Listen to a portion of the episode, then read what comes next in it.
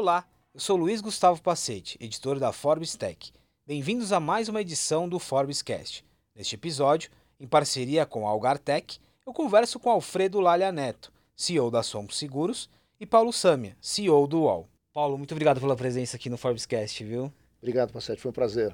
E Alfredo também, muito obrigado. Eu que agradeço, é um prazer estar aqui. Agenda dos líderes, e ainda mais no momento que a gente vive de retomada, absolutamente tomada, então é uma honra de ter vocês aqui.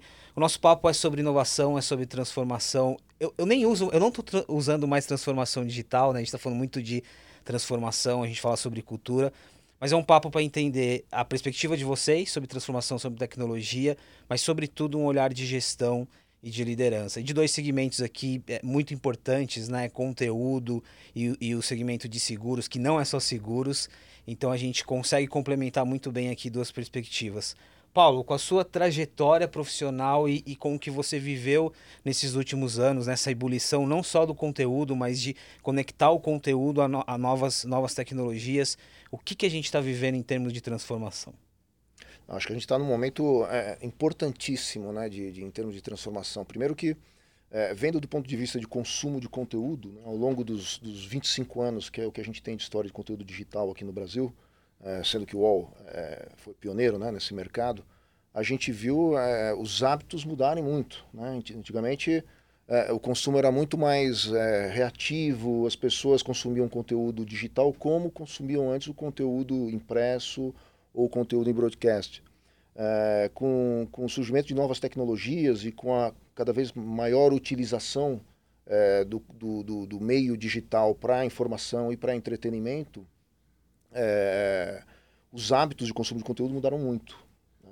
Então, com, com, com, com, tecnologias cada vez mais maior velocidade, maior uso de dados para a gente entregar o conteúdo certo, no momento certo, para o consumidor certo, é, acho que mudou completamente a forma de produzir e a forma de consumir conteúdo. E aqui é muito interessante, às vezes a gente limita muito, ainda mais quando a gente fala de wall, né?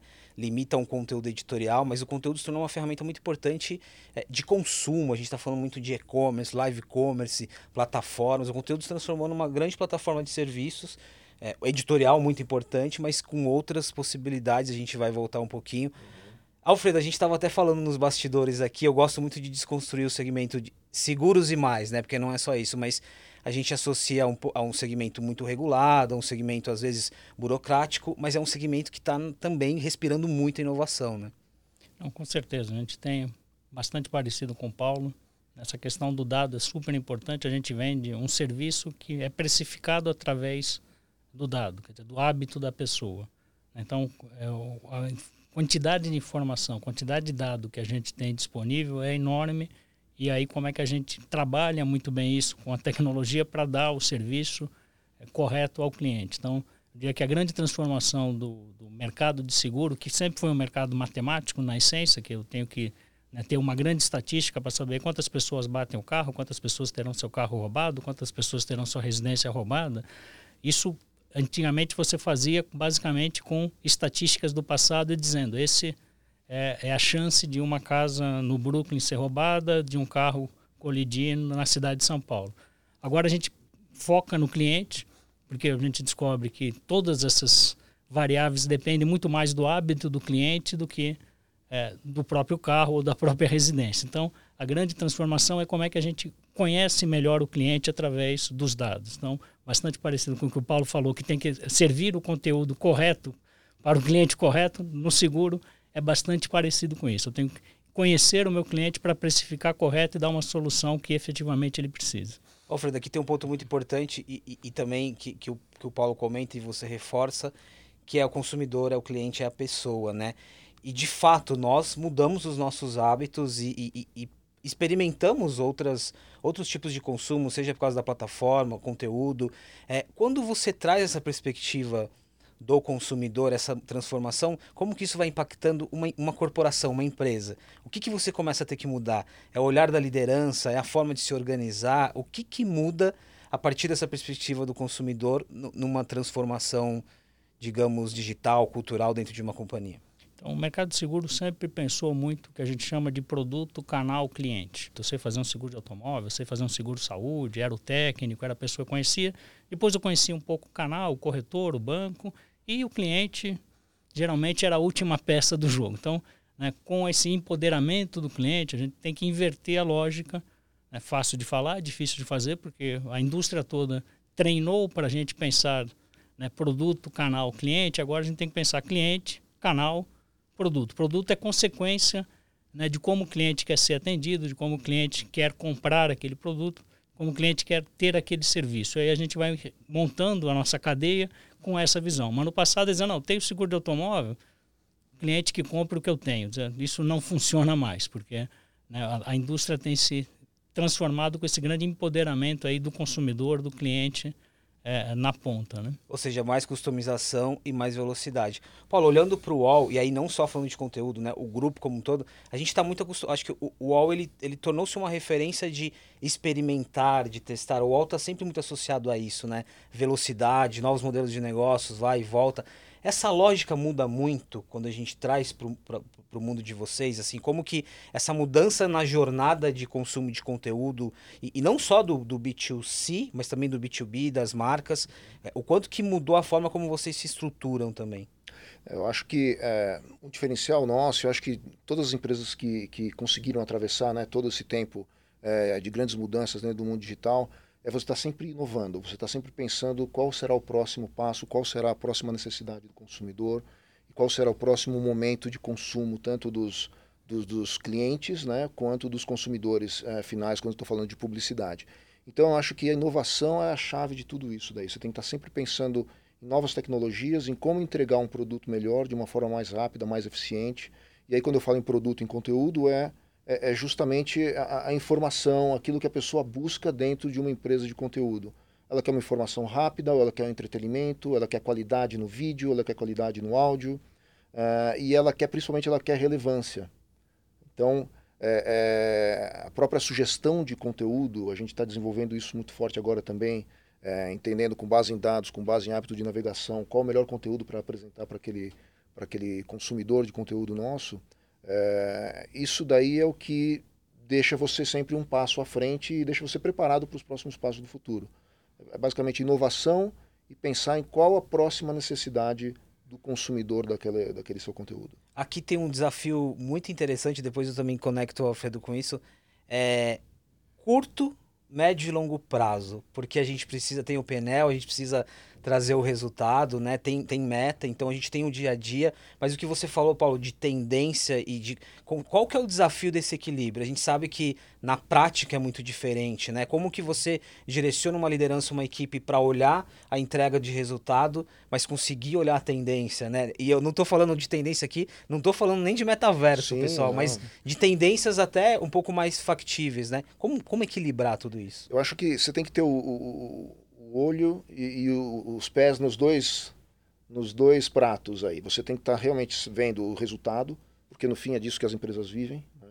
Então, é, é, a gente é muito regrado em relação a isso daí. Atingimento de metas e resultados é, a nossa, é o nosso dia a dia. Mas eu acho que passa muito por uma cultura. A gente tem que ter essa cultura de inovação. Porque daí é, é não adianta você simplesmente ter uma área de inovação, coisa que a gente tem. A gente criou uma área de inovação mas não com o objetivo de, simplesmente essa área ser a única área que pense em inovação dentro do UOL. Pelo contrário, o objetivo dessa área é disseminar a cultura de inovação em todas as etapas é, das atividades diárias das pessoas. Então a gente criou um projeto de embaixadores da inovação dentro do UOL, e aí essas pessoas elas estão elas estão sendo quase que treinadas a pensar de uma forma mais inovadora, de uma forma disruptiva, e pensar isso daí vem um pouco até dos valores que a gente coloca dentro do UOL é, é, você nunca pode estar satisfeito com aquilo que você faz. Não existe a frase, ah, mas porque sempre foi feito assim. Isso daí é morte para qualquer empresa. Então, todas as pessoas são incentivadas a pensar é, e, e, a fazer as suas atividades diárias de forma diferente. Eu acho que isso daí é uma cultura de inovação. E disso surgem produtos, surgem novos processos e, e, isso se reflete na qualidade do serviço que a gente presta aos clientes. Alfredo, no caso de vocês, como que se dá esse equilíbrio mas também como vocês se estruturam nessa, nessa visão de inovação, assim, que o Paulo trouxe aqui? Como que, como que isso permeia a estrutura de vocês?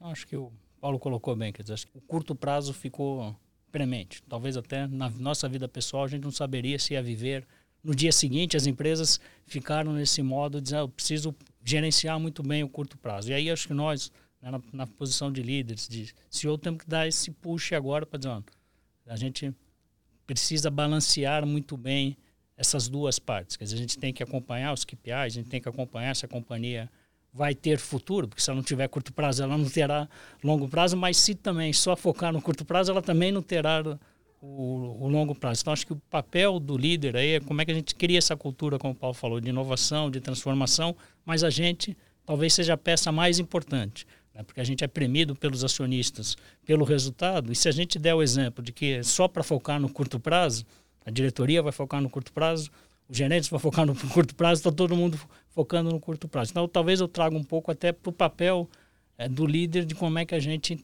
faz essa transformação e diz, olha, vamos focar 70% no curto prazo, mas eu tenho que pensar 30% no longo prazo e tenho que, é, vamos dizer, gerar essa, esse cascateamento para a companhia. Né?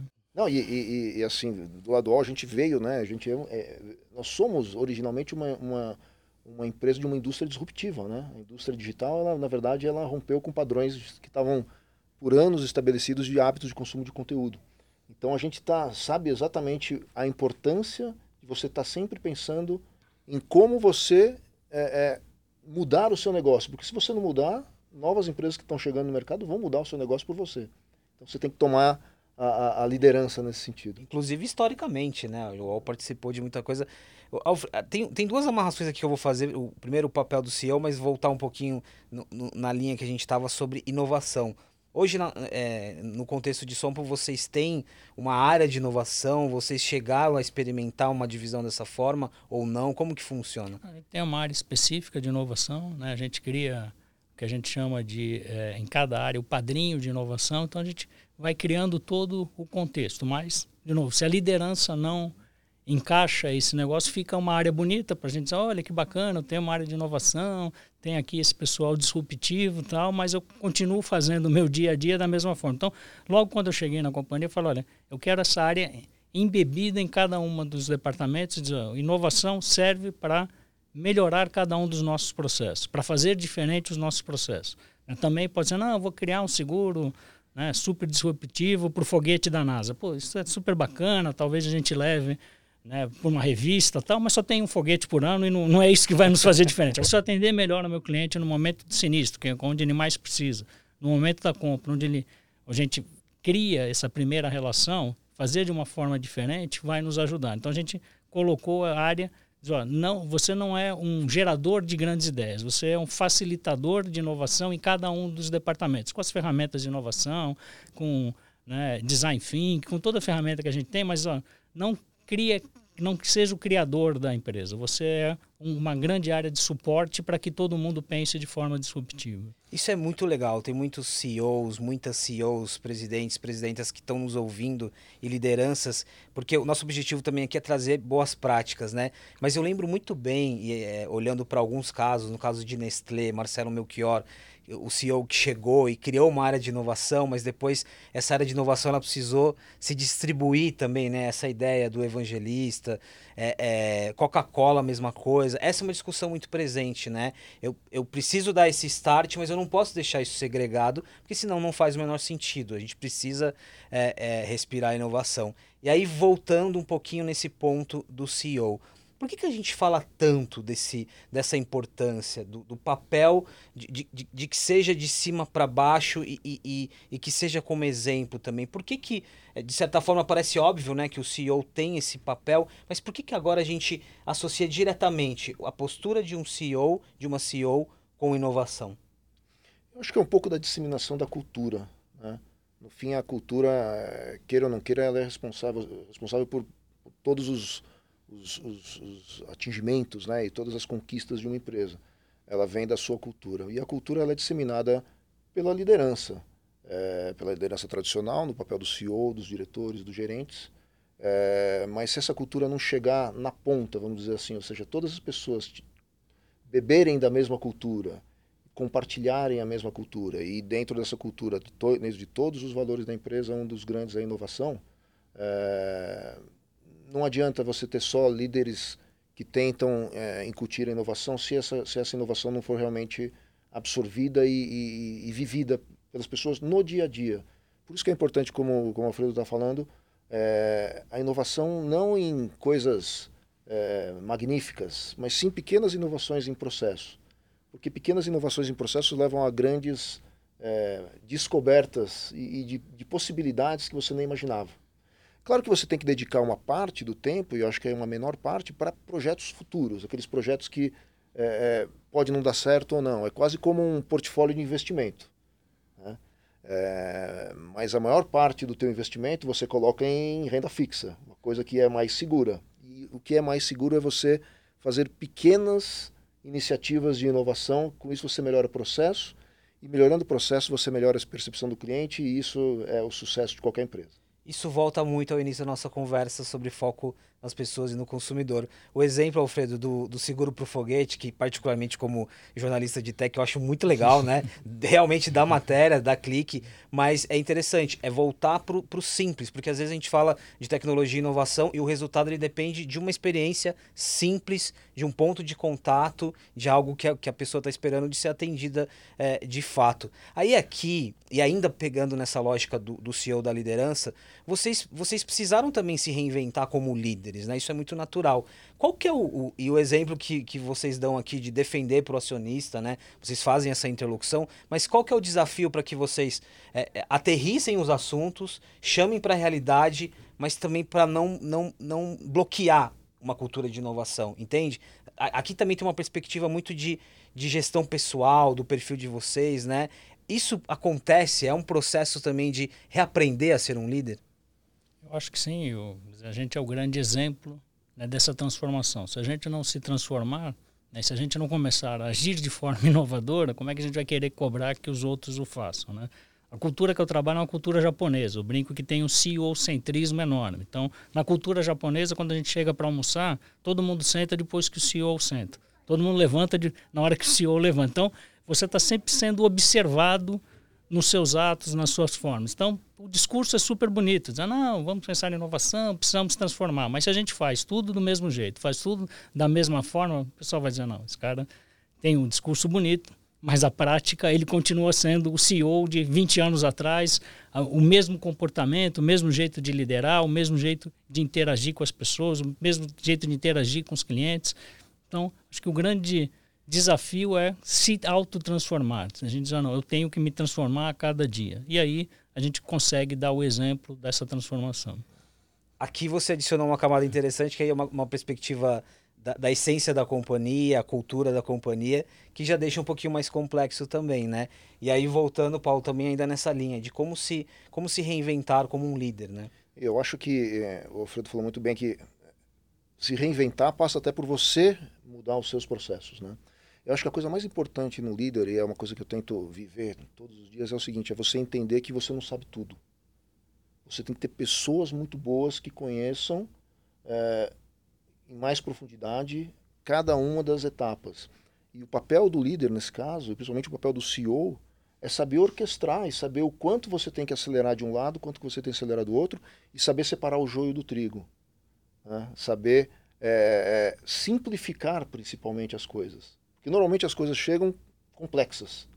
Acho que o papel, o grande papel do líder é, é, é você conseguir simplificar as coisas e, e voltar depois com, com, com, com, as diretrizes, com, com a orientação, de uma forma mais simples, já é, priorizando aquilo que é, que é trazido para você. Mas por isso você tem que confiar muito nas pessoas, as pessoas têm que saber muito mais do que você de determinados assuntos e o seu papel é entender e como simplificar aqueles processos para depois você poder implementar. Porque não adianta você ter processos muito complexos se você não conseguir implementar. Então acho que esse é o grande papel. Você acaba contendo ali o que, pode, o que muitas vezes até pode ser uma crise, você tem que conter e também e o olhar estratégico faz muita diferença nesse sentido, né? Eu sempre, é, é, quando a gente está falando ali em tecnologia de, de tendências, ah, games e esportes, metaverso, agora Web3, tudo isso, sempre, é, é, é, sempre gera essa dúvida, né? Mas quando eu levo para a corporação, quais os KPIs, assim, qual, qual que é o meu argumento perante a alta gestão se um projeto faz sentido ou não? E aí, e aí começando contigo, a pergunta é o seguinte, assim, é, tem muito mito, tem muita coisa que às vezes a gente, a gente cria uma euforia em torno disso e quando chega ali a gente precisa aterrizar. É, pode ser dados, pode ser uma nova plataforma, precisa ter essa contenção. É quase o inverso do que eu falei de não bloquear, né? Essa contenção de desconstruir o que é inovação. Por que, que eu estou fazendo essa pergunta? Porque quando a gente é, fica muito falando de inovação, as coisas que estão no hype ali na moda, você pode perder o seu olhar estratégico também, né? É muito sobre isso. Então, tem muita desconstrução do que é inovação? Acho que sim, talvez você colocou a palavra certa. Quer dizer, é estratégico. Né? Lá na Sompa a gente diz, olha, a gente quer ser mais simples e próximo ao cliente. Então, o Paulo falou bastante de simplicidade. Esse é o nosso lema, esse é o nosso mote nesse momento da companhia. Então, quando a gente vai avaliar uma nova tecnologia, uma nova forma de fazer as coisas, isso torna mais simples a jornada para o cliente, isso torna mais simples o nosso produto. Eu falo, nosso produto não é um produto fashion. Ninguém acorda de manhã e diz, ah, meu carro pode ser roubado, então eu vou comprar um seguro. Você fala, puta, meu carro pode ser roubado. Eu tenho que comprar um seguro. Mas não, né, não é comprar uma viagem, não é ver um conteúdo que você gosta. É alguma coisa naturalmente que eu chamo chato. Nosso produto é chato, não é um produto né, de é, é, consumo fácil. Então, dizer, vamos ser mais simples, vamos ser mais próximo ao cliente. Então, quando traz alguma coisa de tecnologia, dizer, talvez eu não conheça nada, porque eu sou quase que um dinossauro, mas as perguntas certas que a gente tem que fazer são dizer, isso está alinhado com a estratégia da companhia? Isso encaixa na cultura da companhia? Então, vamos fazer, porque esses caras conhecem muito mais do que a gente. Não adianta querer que eu vire né, o inovador digital, porque eu sou de uma época que fazia esse seguro em papel. Então, eu brinco. Por mais que vocês queiram, esse, essa pessoa não sou eu. Mas talvez fazer as perguntas certas, em alinhar cada uma das opções tecnológicas, que são muitas, a realidade da empresa, é fazer as perguntas certas. Se eu conseguir fazer as perguntas certas, encaixar na estratégia, falando, deve estar certo. Porque de tecnologia, eu brinco, eu conheço tanto quanto conheço de física quântica. Eu sou físico, me formei em física há 30 anos. Quando alguém fala, vamos falar de física quântica, não, não vou porque eu já esqueci tudo. Então, tecnologia para mim é quase física quântica. Olha que interessante. Até agradeço a franqueza, né? Essa é uma reflexão legal. É, ele não é sedutor até a primeira página, né? Porque quando você precisa de um seguro, vira quase uma. uma eu passei por isso, né? Vira quase uma, uma ostentação ali. Mas é interessante. E aí, Paulo, eu devolvo para ti o inverso, né? Olhando para o ecossistema de vocês, tem muita coisa sedutora, né? Tem muita coisa. É, é, é, é uma, é, uma, é uma ebulição ali de, de experiência, entretenimento. E aí também você tem outro lado, assim, como fazer a gestão de um produto que, entre aspas, é muito desejado e muito consumido. Sem dúvida nenhuma. Não, é, é a gente é claro que a gente está olhando para todas essas novas tendências, né? É, NFT, metaverso, Web 3.0 é, mas, no fim, qualquer projeto que vem, a gente tem que se perguntar é, se está alinhado com a nossa missão. E esse foi o grande, grande passo que a gente deu, que é deixar muito claro né, para toda a companhia, toda a organização, qual a missão do UOL, que é informar, entreter e facilitar a vida de todo brasileiro. É, se não tiver alinhado com isso daí, a gente nem olha. Estando alinhado com isso, aí sim a gente começa, como o Alfredo falou, a fazer as perguntas corretas para poder direcionar e com isso priorizar os projetos. A diferença, talvez, da nossa indústria é que ela é uma indústria muito mais dinâmica. Então, aquilo que em outras indústrias pode ser realidade daqui 5, 10 anos, o longo prazo para a gente é um ano. Um ano e meio é, é, é, longo prazo. Então, eu tenho realmente que colocar esforço agora em, em, em tecnologias ou em tendências que ainda parecem um pouco avançadas, mas que em curto prazo de tempo elas vão se tornar realidade. E cabe a nós liderar. Acho que a empresa que lidera é a empresa que consegue sair na frente e consegue com isso ganhar, ganhar mercado e ter uma vantagem competitiva em relação aos outros. Agora a gente vive um contexto, e aí nem, nem é, nem é para falar muito da pandemia, porque eu acho que em entrevistas, em conversas, você, a gente já falou muito sobre isso, mas agora é esse momento que eu estou chamando de retomada, entre aspas, mas que a gente vai testar e entender muita coisa, né? Talvez algumas, uh, algumas construções que fizemos durante a pandemia, ah, o retorno vai ser assim, vai ser assim, a gente não sabe. E aí eu, e aí eu queria uma perspectiva dos dois, começando contigo, Alfredo. É, o que vem dentro da sua indústria a partir de agora? Nos bastidores a gente estava falando assim, a vida voltou, né? Quando a gente olha para um contexto de cidade, a, as pessoas sedentas por experiência, o transporte, até a questão do próprio escritório, do trabalho, né? Na perspectiva de seguros, assim, o que, que dá para mapear? Não vamos falar nem de longo prazo, vamos falar de 2022, assim. O que está diante de vocês? Acho que todo cliente saiu diferente da pandemia. Né? E na nossa visão, são duas diferenças. Tanto da relação de consumo, mas o que a gente vende é risco. Né? E cada cliente teve seu risco diferente. Talvez algumas pessoas vão trabalhar no híbrido, talvez algumas pessoas nunca puderam trabalhar no híbrido. Os médicos provavelmente se moveram muito mais e talvez diminuam agora o movimento. Então a gente tem um duplo desafio, é entender como é que esse cliente quer consumir e entender como eu precifico isso. A nossa indústria é baseada em hábitos do cliente. E cada cliente mudou seu hábito de forma diferente. Né? Algumas pessoas entraram em pânico na pandemia e não saíram de casa, outras acharam que a pandemia era é, algo bastante simples e, e não mudaram muito. Então, como é que a gente conhece o novo cliente pós-pandemia? Tanto quanto é a probabilidade dele consumir alguma coisa, mas na nossa indústria, quanto custa aquele risco. Né? Pode, pode parecer uma tecnicidade, mas a gente basicamente precifica hábito. Né? Quem sai muito na rua, anda muito de carro, tem um risco maior de que quem deixa o carro em casa. Só que cada um, talvez antes da pandemia, depois da pandemia, mudou o, o seu jeito de viver. Né? Ainda nessa perspectiva sobre mudança de hábito na pandemia, a gente a nossa relação, né, em tese, na verdade, não dá para afirmar, mas a nossa relação mudou com várias coisas, né? O, o valor que a gente passou a dar para a saúde, entender a telemedicina, né? E na linha do que você estava falando de ter um produto sedutor ou não, você acha que muda a relação que as pessoas passam a ter com o seguro em termos de, de dar valor, talvez num contexto de, de não necessidade, de, de, de ser preventivo?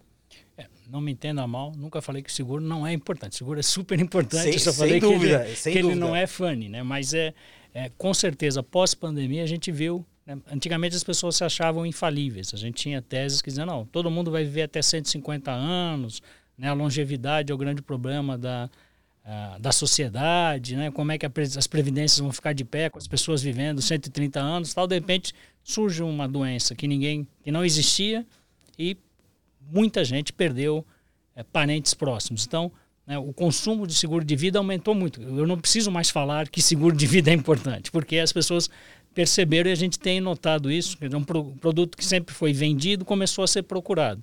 O seguro de automóvel é tradicionalmente procurado. Né? Eu comprei um carro, puxa, é o meu maior patrimônio, eu preciso de um seguro. Mas às vezes você fala, ah, seguro de vida, mas vou deixar para a esposa, né? talvez não tenha filho, ou quando tenho filho, esqueço que, né, que talvez a educação do filho é, é, eu possa ser falível, como eu falo. Né? Quer dizer, a gente não é infalível. Então, acho que essa questão de é, as pessoas entenderem esse risco aumentou bastante a procura de, de seguro e tornou um produto mais palatável. Eu diria que é muito mais fácil vender seguro hoje do que era antes da pandemia, no, no, nos anos aí é, é, de 18, 19, por mais que a gente se esforçava, sempre vem, pô, mas vem o cara falar de seguro de vida, eu brinco, né? No churrasco, quando pergunta o que, que você faz? Não, eu trabalho numa seguradora. Pô, vem o cara tentar me vender o seguro. Não, não, não vou falar de seguro, a gente continua amigo, não precisamos falar desse assunto, né? Mas olha que importante, né? É, a, a, quase uma reflexão filosófica, mas a partir do momento que a gente reflete sobre a nossa condição de ser humano, acho que o infalível aqui é muito interessante. Olha como isso tem uma relação direta com o consumo, né? O como que a gente muda a nossa perspectiva. E aí, Paulo, voltando aqui para conteúdo, eventos, é a mesma pergunta, mas aí adicionando um, elemento. Conteúdo foi vital, né, para a gente de fato em momentos de, de que a gente tinha um contexto de, de tristeza e o conteúdo e também de informação. Mas e agora, né? Vocês trabalham um conteúdo é digital, mas também a experiência dos eventos, tem muita coisa aqui é, é conectada. Que tipo de perspectiva que vocês têm? Eu acho que é, o que aconteceu nos últimos dois anos foi, na verdade, mudança de hábito e, na verdade, as pessoas se abriram para novas possibilidades que não existiam antes. Então, é, não, não vai ter uma mudança, mas vai ter uma, uma adição em termos de hábitos de consumo de todas as coisas e conteúdo. Acho que foi muito impactado nisso daí. É, o, cons o, consumo de conteúdo digital durante a pandemia cresceu muito é, e quem estava preparado para prover esse tipo de conteúdo é, realmente teve que se reinventar e teve que se reforçar e teve que pensar em outras formas de como você entregar esse conteúdo. A gente sempre foi uma plataforma 360 em termos de mídia, né? então a gente tinha não só conteúdo digital, a gente tinha conteúdo também é, presencial, a gente tem eventos, tem vários eventos proprietários, é, e isso teve que cessar de uma hora para outra. A gente teve que se reinventar no sentido de é, desenvolver novos formatos, como lives, é, não só para conteúdo informativo, mas também principalmente para conteúdo publicitário.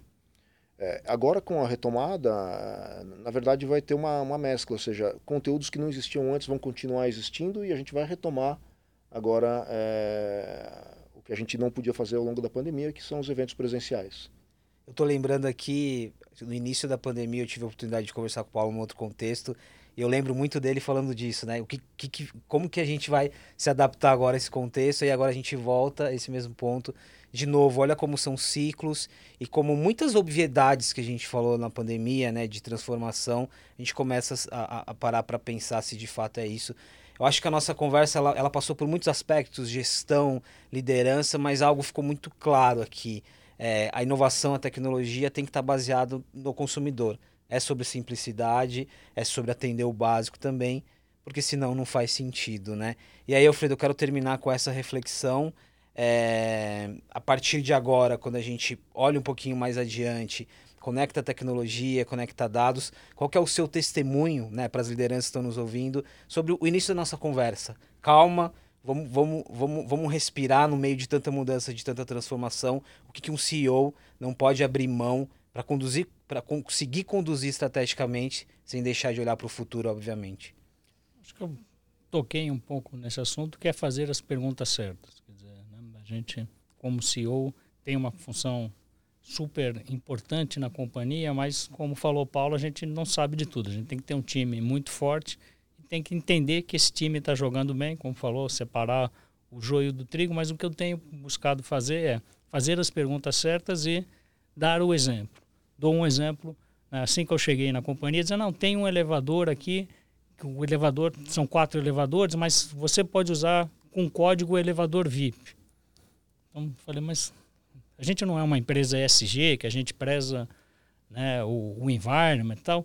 Então, por que só eu vou usar o elevador? Porque um elevador que cabe 15 pessoas vai perder aquela eletricidade toda só para levar uma pessoa. Isso é ESG? Isso respeita o environment? Né? E eu falei para as pessoas, olha, não só eu não vou usar, como nenhum diretor não vai usar. A gente tem que dar o exemplo. E agora eu estava voltando para o prédio, subi e o cara falou: puxa, que honra eu estar com presida dentro do elevador, né? Que era um, um estagiário novo. Dizendo, Além disso, eu ganhei isso. Quer dizer, a gente interage com as pessoas, a gente pode, mas eu diria que é, é, dar os pequenos exemplos, fazer as perguntas certas e ver se as coisas estão conectadas à estratégia. Esse é o papel do, CEO na, nas organizações, muito, na minha visão. Muito bom. Parece tão simples, mas é conecta direto com a primeira resposta do Paulo, que é sobre cultura de fato, né? E no seu caso, Paulo, no seu caso, Paulo, é o elevador, não é o elevador? o que, que fica aí de reflexão?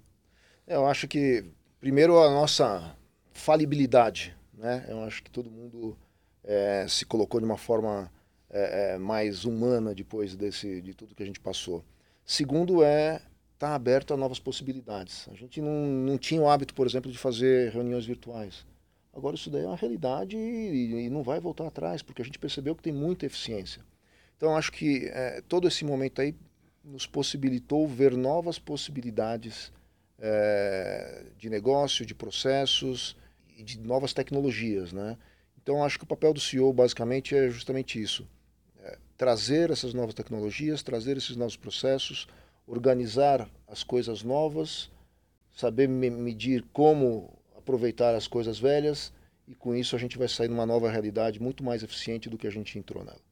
Eficiência é sobre o curto, médio e longo prazo, tudo junto. É sobre a mudança na perspectiva do elevador, é sobre mudança cultural. Acho que tem uma. A nossa conversa permeou muito isso. Assim, é uma transformação. É importante que ela parta do líder e, e, é, e é importante que ela parta também do exemplo, né? É, queria super agradecer, Paulo, Alfredo, super agradecer pela presença e por compartilhar um pouquinho da vivência de vocês. O desafio é grande, né? E também não é um desafio do CEO, é um desafio da equipe e das equipes como um todo. Paulo, muito obrigado. Viu? Obrigado, Passetti, foi um prazer. Alfredo, muito obrigado. Obrigado, Passetti. Obrigado, Paulo, por compartilhar esse podcast. Para mim foi uma experiência ímpar. Muito obrigado pela oportunidade. Obrigado, Alfredo. É isso, o tempo voou. É apaixonante fazer podcast, ainda mais quando a gente tem dois presidas aqui. Muito obrigado. Obrigado por acompanhar mais um episódio do Forbes Cast. Para mais informações sobre carreira, negócio, tecnologia e inovação, acesse forbes.com.br.